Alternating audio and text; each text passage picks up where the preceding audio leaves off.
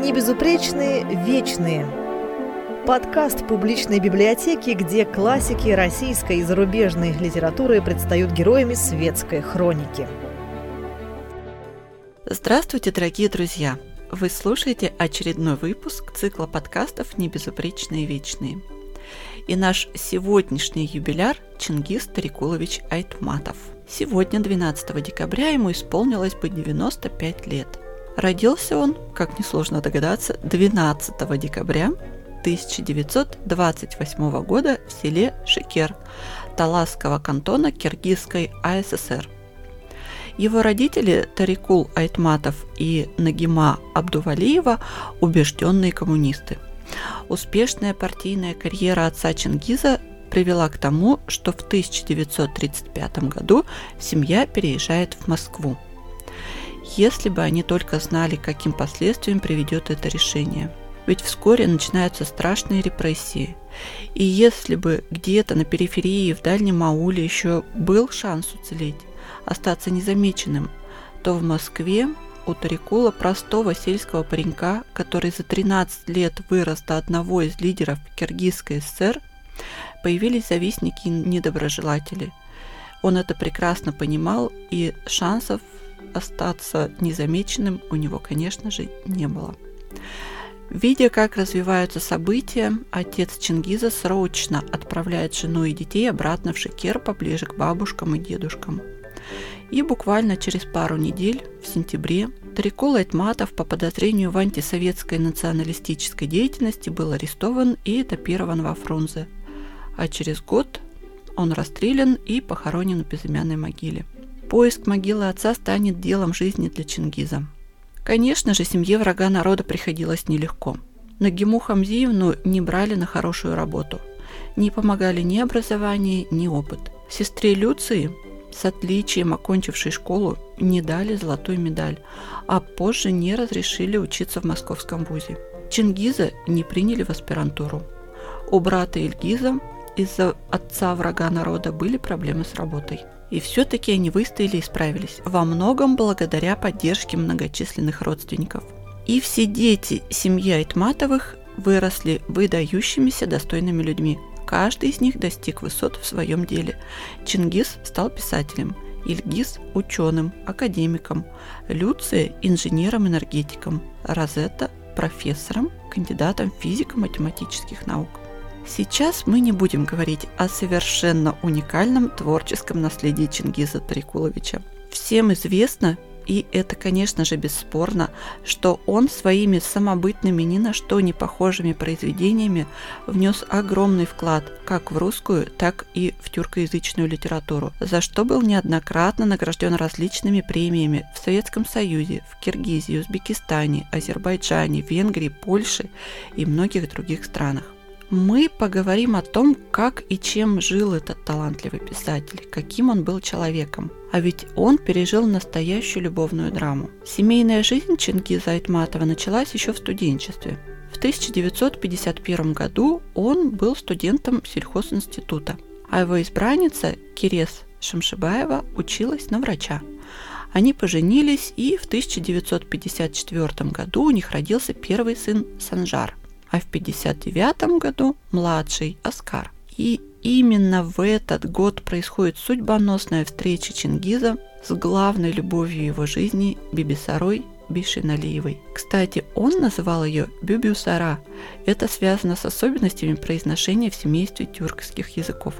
Они познакомились в Ленинграде, оказавшись включенными в состав делегации Киргизской ССР, отправленной на встречу с киргизскими моряками, служившими в Балтийском флоте. Писатель вспоминал, что когда он подплывал на катере к крейсеру «Аврора», делегация уже находилась на палубе.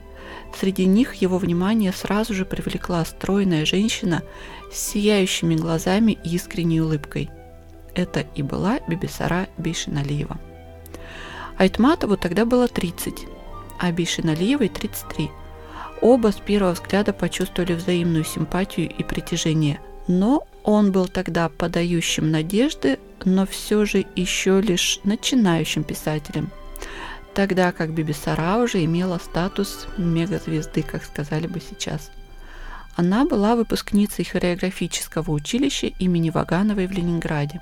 Кроме того, что она безусловно была талантливой балериной, она была очень умным, глубоким человеком, чрезвычайно разносторонней личностью, хорошо разбиралась в искусстве, литературе, суждения ее были глубокими и своеобразными. Чингизу все в ней было интересно. Ее оригинальные мысли, глубокие эмоции, своеобразные оценки, безупречный вкус. Бибисара стала для него не только единственной и неповторимой любовью, вдохновляющей на творчество музой, но и выдающейся личностью, с которой он не хотел расставаться ни на минуту. И можно быть уверенными, что на рождение литературных шедевров всемирно известного писателя она оказала огромное влияние. Но влюбленным не суждено было связать свои судьбы. Можно предположить, что в начале в законный брак не особенно стремилась молодая, успешная и независимая Бибисара, имевшая за плечами опыт двух неудачных замужеств.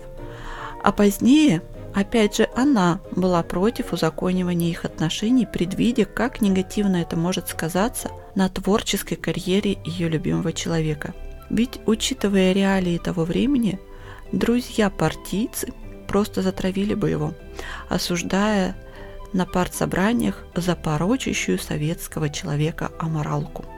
Но, несмотря на то, что их отношения не имели официального статуса, они их не скрывали и старались как можно больше быть вместе. Но вот в 1971 году Бибисара заболела. У нее была диагностирована злокачественная опухоль. Ее лечили в Кунцевской больнице в Москве, но болезнь победила. Женщина тихо угасала мучительные полтора года – 11 мая 1973 года стал черным днем для тех, кто любил Бибисару. Ей было всего 46 лет. Во время похорон Айтматов рыдал во весь голос. Некоторые осуждали. Женатый, коммунист, писатель с мировым именем перед всем честным народом плачет по любовнице и призывали прекратить это безобразие – но его чувства были такими же великими, как и он сам, и не было такой силы, которая смогла бы сдержать его чувства в заперти. Но Чингис, как поистине человек с тонко чувствующей душой Творца, понимал осуждающих. Откуда людям было знать, что, теряя Бибюсару, я почти потерял свою судьбу? Поскольку на протяжении всех этих лет, что они были вместе и любили друг друга, их отношения не были ни для кого секретом, то ходило множество слухов – и грязных, и осуждающих, и понимающих. Чтобы пресечь их все, Чингис Айтматов опубликовал отдельную книгу, в которой с обезоруживающей искренностью и честностью рассказал, чем были друг для друга эти две творческие личности – писатель и балерина. Вот отрывок из книги «Плач охотника над пропастью» или «Исповедь на исходе века», написанная в соавторстве с казахским поэтом Мухтаром Шахановым. Чувства наши вспыхнули мгновенно и запылали, как огонь. Мы были поражены тем, что не встретились раньше.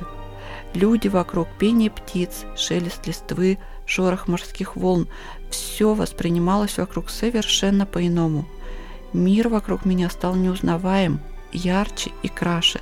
Какие счастливые часы мы провели в бесконечных беседах, мгновения или, может быть, века без устали гуляя вдоль берегов Невы в ленинградские белые ночи. Вся прежняя жизнь словно отошла на второй план. В мире были только я и она. Она и я. С того времени и до самой смерти Бебюсары на протяжении 14 лет огонь в моем сердце ни на минуту не угасал.